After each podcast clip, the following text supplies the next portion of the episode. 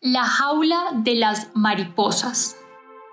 En diferentes culturas, la mariposa ha sido concebida como símbolo de cambio, transformación y evolución. Este insecto es el vivo ejemplo de una metamorfosis que no se queda solo en el plano animal, sino que definitivamente ha llegado a trascender a la vida humana. Esta es la historia de seis mujeres transgénero que han dedicado su vida al grupo El Mariposario. Este particular nombre hace alusión a un comentario despectivo que recibieron cuando estaban en el colegio por parte de un profesor que les decía, este salón se parece a un mariposario, a modo de burla y en tono de odio. Sin embargo, al examinar su perfil de esta red social, a primera vista se evidencian unos cuerpos excesivamente voluptuosos, hipersexualizados, una vestimenta bastante reveladora acompañada de unos accesorios extravagantes y un maquillaje saturado. Desde Bogotá, la bella capital de Colombia, esto es la jaula de las mariposas, un capítulo de estudios de género. Dirigen y conducen Catherine Rodríguez Duque y Paula Antonella Herrera. Quédense con nosotras. Para empezar, es importante ubicarnos en un contexto socioeconómico que reviste a la ciudad de Medellín y es la problemática del narcotráfico, cuyo auge se presentó en los años 90. Sin duda, este fenómeno de ilegalidad influenció en diversos campos de la vida social y de la cultura material en materia de un estatus de reconocimiento y adquisición monetaria que desembocaban una fuerza de poder reflejada en el cuerpo. De ahí surge el término de la narcoestética como una configuración tanto de conductas como de comportamientos y hábitos que legitimaban este modo de vida sin medir las consecuencias desmedidas de sus actos. De igual manera, estos rasgos traquetos fueron componiendo una forma de ver el mundo en el que las mujeres se convertían en un objeto de adquisición por parte del narco para reafirmar su masculinidad, mostrar distinción y competencia con sus pares. En consecuencia, estos elementos dan cuenta de las tradiciones, costumbres, ritos e identificaciones que se dan en este grupo social. Es decir, el cuerpo se convierte en un reflejo que evidencia las representaciones dotadas de un sentido, basado en la exhibición, ostentación, lujuria y superficialidad de sus acciones. ¿Qué llevó a estas mujeres trans a replicar y reafirmar este estereotipo social femenino dentro de las categorías de sexo y de género? Como parte de nuestro marco teórico para este podcast, tomamos referencia a la autora Joan Scott, quien define el género como una construcción cultural que cuestiona el determinismo biológico. Esta letanía de género, clase y sexualidad no es más que una construcción social que opera desde diferentes lógicas condicionadas por la naturalización de los modos de organización social. Dentro de estas generalidades de las relaciones de poder, la autora toma como referencia tres grandes corrientes. Primero, el patriarcado, que se instituye bajo la sumisión y los vínculos de dominación de la mujer. Segundo, el marxismo, que instaura el género bajo la subordinación de los modos de producción. Y tercero, el psicoanálisis, que no solo da por sentado el antagonismo entre el hombre y la mujer, sino que reduce la discusión a una cuestión en relación con el falo.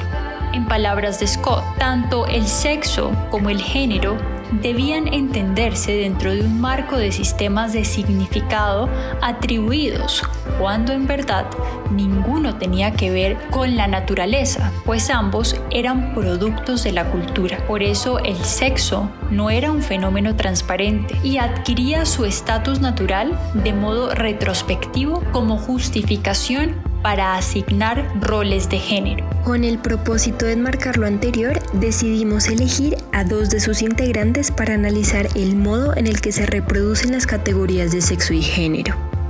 En el caso de arroba Kim Zuluaga Real, quien es una de las principales voces del grupo El Mariposario, en la publicación del 3 de mayo del 2018, uno de sus comentarios decía, te ves tan clasuda aquí, me encanta este estilo en ti, más cara, más chic. Lo anterior evidencia cómo el cuerpo es un elemento que expone la clase social. Dicha construcción cultural pasa por diferentes filtros estéticos y valores asociados con la concepción de lo bello y lo elegante basado en el tipo de educación recibida tanto a nivel familiar como a nivel educativo y social. Por otro lado, arroba Luna Gil Real, miembro del Mariposario, se describe como una chica lista, atrevida, rompiendo la calle y buscando fortuna, rebuscadora de sueños, niña humilde, chica viva y muñeca paisa. Esta representación de Luna la ha llevado a tener más de 220 mil seguidores, quienes la acompañan en este camino de ser transgénero en Colombia. No obstante, en algunas de sus excéntricas y singulares publicaciones en donde muestra unos senos voluptuosos acompañada de una diminuta cintura y su pelo rubio y largo, recibe comentarios como los siguientes. ¿Por qué los travestis son tan ordinarios al vestir? Al igual que prepago. De una vez dedícate a eso con esas fachas. O también gas. Qué hijo de puta maniquí tan feo. Picha, gas, fo. Huele a maniquí postizo. Que contrarrestan con otros comentarios como muy operada, pero las facciones de hombre aún siguen. Evidentemente, el lenguaje también se convierte en un símbolo por medio del cual se intenta disminuir e ir en detrimento de la construcción personal como transgénero que hace alusión a una muñeca inflable.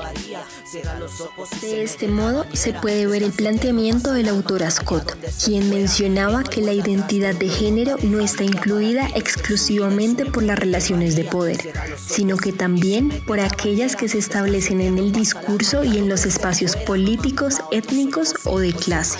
Es importante destacar que nos resulta interesante la imagen que Luna Gil promueve en su perfil de Instagram, pues revisamos sus publicaciones y en los comentarios evidencia no solo un silencio a las expresiones negativas y humillantes por parte de sus fans, sino también como esos espacios públicos en donde interactúan un sinnúmero de personas entre anónimos, seguidores, adeptos e incluso otras influencers, consideran que a través de sus imágenes seleccionadas, Luna Gil tiene el derecho de opinar frente a su sexualidad y a la configuración de lo que para ella es ser transgénero. Sin duda, la naturalización de estas expresiones violentas incentivan a que los miembros del mariposario transgredan aún más y de forma casi teatral las normas que han definido los cuerpos como masculino o femenino, pues en este espacio de la virtualidad los cuerpos fluyen más allá de lo permitido por el discurso convencional.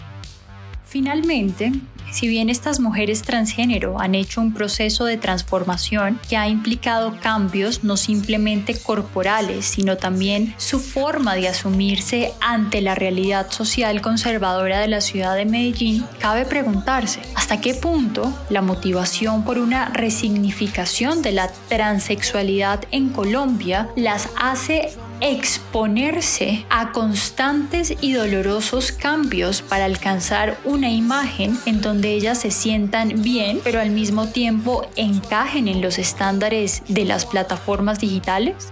¿Acaso en algún punto se podrán sentir satisfechas sin necesidad de exponer su salud y bienestar integral? No cabe duda que para visibilizar estas causas hacia la reivindicación de los derechos de esta comunidad que constantemente son vulnerados junto con su integridad al representarse de maneras distintas a los modelos establecidos, nos cuestionamos, ¿son realmente las redes sociales un espacio para socializar estos principios de igualdad teniendo en cuenta que las imágenes son unos fragmentos seleccionados de la vida cotidiana y no muestran la secuencia de acciones que llevaron a ese momento específico?